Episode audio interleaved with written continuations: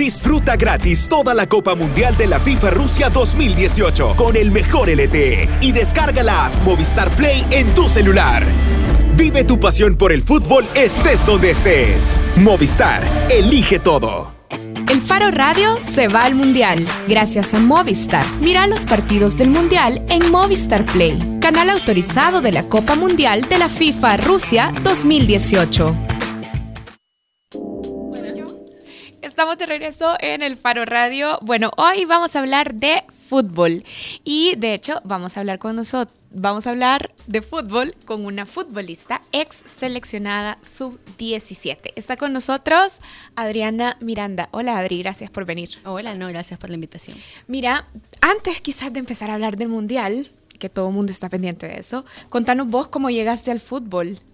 Bueno, desde chiquitita. Aquí he dicho lo básico, que fuiste seleccionada sub-17. Sí, no, pero desde chiquitita en realidad me gustaron muchísimo los deportes y en el colegio pues súper incentivado ese tema, entonces me encantó el fútbol desde que tenía tal vez prepa. Primero jugábamos en el recreo, solo niños, ¿verdad? Y un par de niñas que nos metíamos a jugar.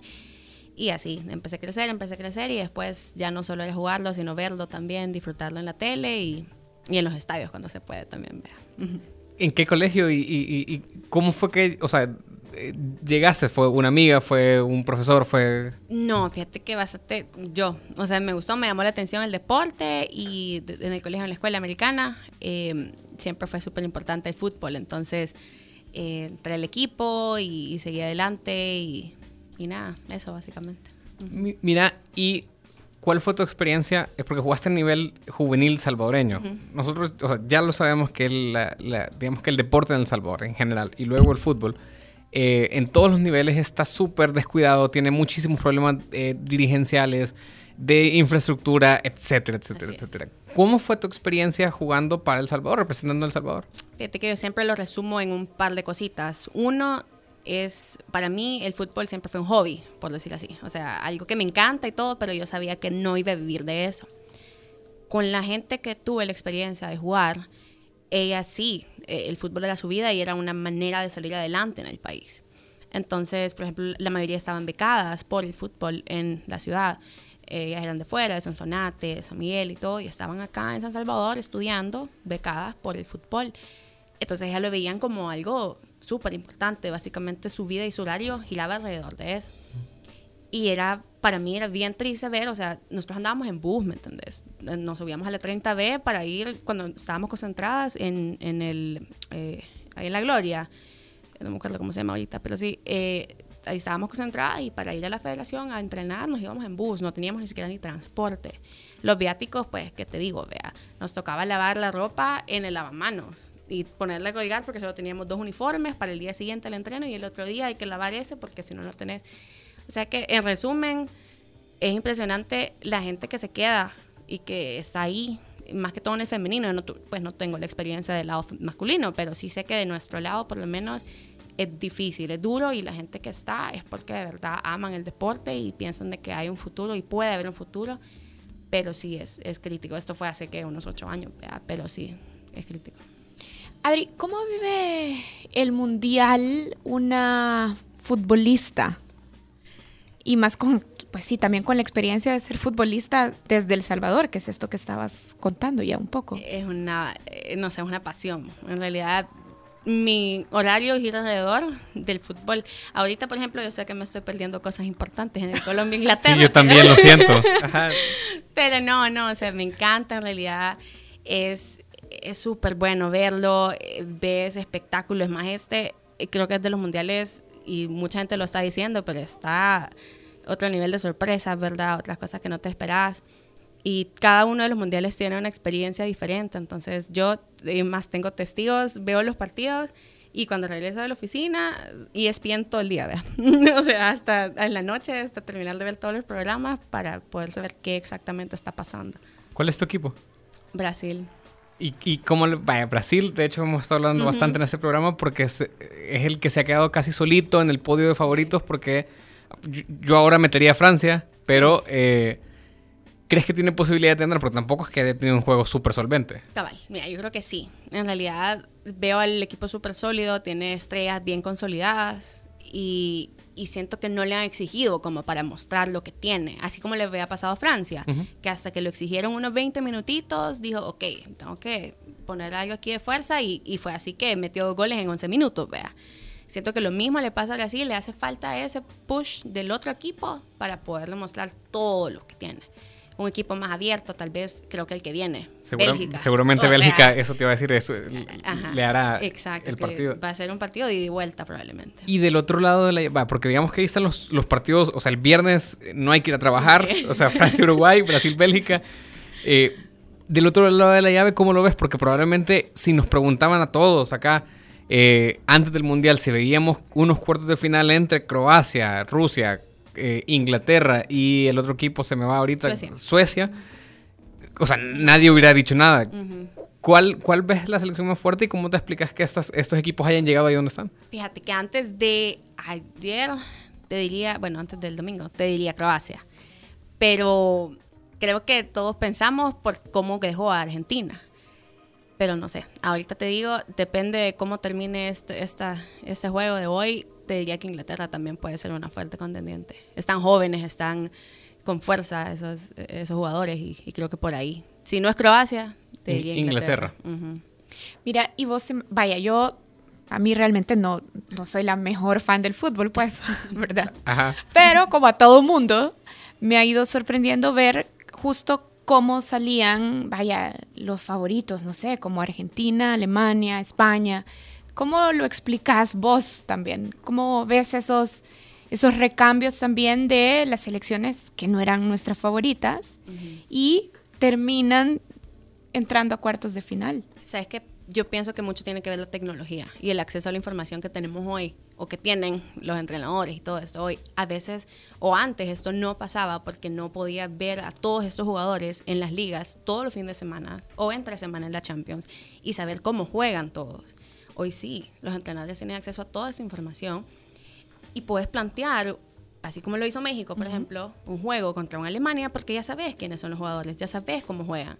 Entonces los equipos débiles tienen ese punto a favor, ¿me entendés? Siento que por ahí va, que los equipos, entre comillas, débiles han logrado ser un poquito más fuertes porque han- tienen más oportunidad de estudiar a los otros equipos. Más Así información. que- ajá, más información, yo sí lo veo.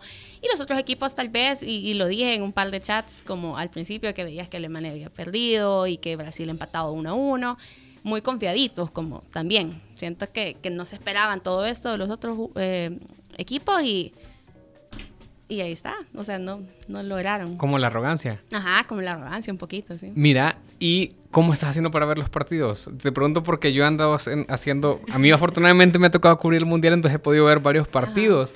Pero... O sea, eh, estás laboralmente autorizado. Estoy laboralmente, o sea, yo pongo el partido y digo, esta es mi obligación, estoy Es haciendo cobertura, trabajo. cabal. Entonces yo he andado, por ejemplo, en un salón de belleza en el que las bichas están poniendo los partidos. Estuve en un bar de un belga en el Tunco, estuve en la radio, eh, en la radio KL, y he andado en diferentes lugares con gente que se rebusca o, o se zafa su trabajo para esos partidos. ¿Cómo estás haciendo vos? Fíjate que lo bueno es que en el trabajo sí tenemos esa libertad, o sea, siempre trabajando con el laptop y todo, pero tenemos ahí el acceso a ver el partido A la tele. en mute, vea. O sea, sin hacer mucho mucho escándalo por si acaso por los clientes, pero sí, sí podemos medio verlo. Y lo, lo bueno es que también la mayoría o los mejores han sido al mediodía. Eso es. Eso sí, entonces nos da un poquito de libertad. Excepto para Karen y yo que trabajamos los martes y los jueves al mediodía. Ah, no, entonces ahí sí hay problema, pero, pero sí. Mira, y vos trabajas, o sea, tus estudios son de economía. Eh, finanzas y contabilidad. Vaya, fíjate que yo, de hecho, este es un tema que siempre, eh, siempre causa bastante polémica. Que de hecho, solo para que la audiencia lo sepa, cuando discutimos esta entrevista, preparando, él estaba discutiéndolo ya en la mesa editorial, Sí, pues la- ahí nos con- quería con la Karen a nosotros. Cabal. Pero vaya, mira, siempre está el tema de la igualdad eh, salarial en el fútbol entre equipos de hombres y equipos de mujeres. Yo hoy cuando estaba preparando la entrevista me encontré una entrevista en El País en el que Laura Rafols, que es portera del Barcelona, le decía al, al periódico El País en 2016 que eh, el estilo y la filosofía del fútbol son los mismos, pero no se juega igual por una cuestión de características. No tenemos la misma fuerza y velocidad que los chicos. El error es cuando se compara el fútbol masculino con el femenino. No tiene ningún sentido compararme a mí con Ter Stegen. ¿Vos qué pensás? ¿Es posible comparar el fútbol femenino con el masculino? Mira, yo siento que no. Yo sí soy de, esa opinión, que no. Tienen sus virtudes, tienen sus ventajas, ambos.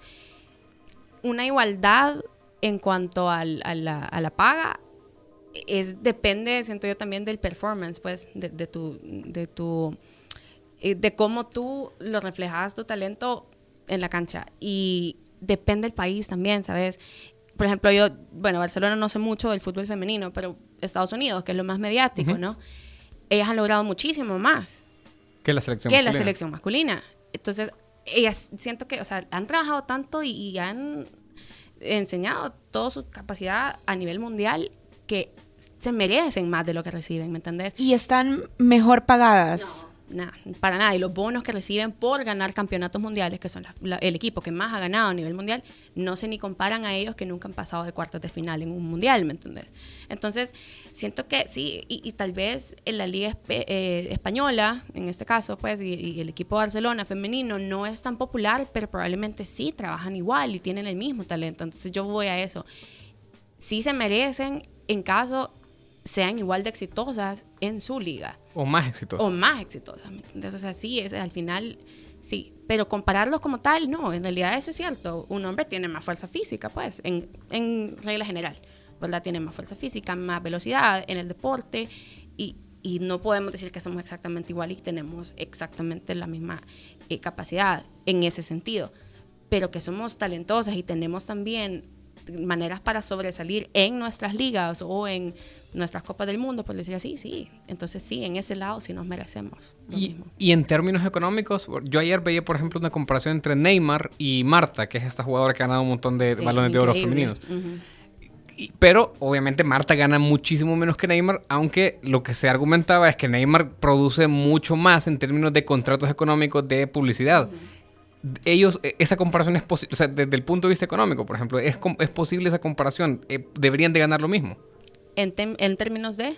En términos económicos, en términos de, o sea, básicamente de lo que, de lo que uno y otro pueden producir a nivel publicitario, a nivel comercial. Se podría, pero es viene a nosotros, allá más allá de la cultura y la demanda de el producto, en ese caso del jugador, que es el producto que, que se vende, pues. Entonces, si podemos llegar a eso, sí, sí podemos, pero todo tiene que ver a que nosotros como consumidores exijamos ese producto en el mercado, ¿me entiendes? O sea, ¿vos Entonces, crees que sí, deberíamos de tener un interés mayor, por ejemplo, en ver fútbol femenino? Y no, te digo, y, y lo veo, me gusta mucho, por ejemplo, con mis sobrinos, ahora en FIFA, pues vos puedo jugar con, con equipos femeninos, y a veces los veo y les digo, hey, ¿por qué no están jugando? Vaya pues, y se ponen a jugar con la selección. Con equipos con ex- femeninos. equipos Ajá. femeninos. Y no le ven nada de malo, ¿me entendés? Solo me dicen, pero es que son un poquito más lentas. Bueno, no importa, igual jueguen. Y, y- lo hacen, ¿me entendés? Y les gusta. Y, cuando ven el mundial, y que es lo bueno, que ya por lo menos el mundial sí es televisado, eh, es es súper bueno el fútbol, pues sí tienen muy, o la Liga Mexicana también la pasan bastante eh, buena, tienen muy buenos goles, muy buenas jugadas. Entonces sí, es, es que nosotros nos interesemos un poquito más también por eso, pues. Solo quiero interrumpir en este momento la entrevista para decir que Colombia acaba de empatar. Sí, eso está, justo está viendo Jerry Mina, otro cabezazo de Jerry Mina. No, eh, vaya, que se quede en el Barça, pobrecito. Para todos los que están sufriendo y están escuchando esta entrevista o para todos los que van a verla en retransmisión, en este justo momento acaba de empatar Colombia, minuto 92. Nosotros nos tenemos que ir cerrando, Karen, y, en lo que- y tal vez nos quedamos viendo con Adrián el partido, lo- porque viene extra El tiempo. extratiempo. Ajá. Ah, Si está escuchándome mi jefa, bueno, aquí voy a estar. También tengo permiso laboral hasta que termine el Sí, partido. yo cobertura estoy haciendo.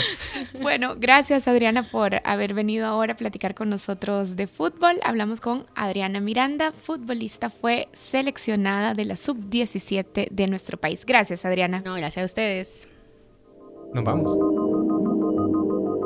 El Faro Radio se va al Mundial gracias a Movistar. Mira los partidos del Mundial en Movistar Play, canal autorizado de la Copa Mundial de la FIFA Rusia 2018.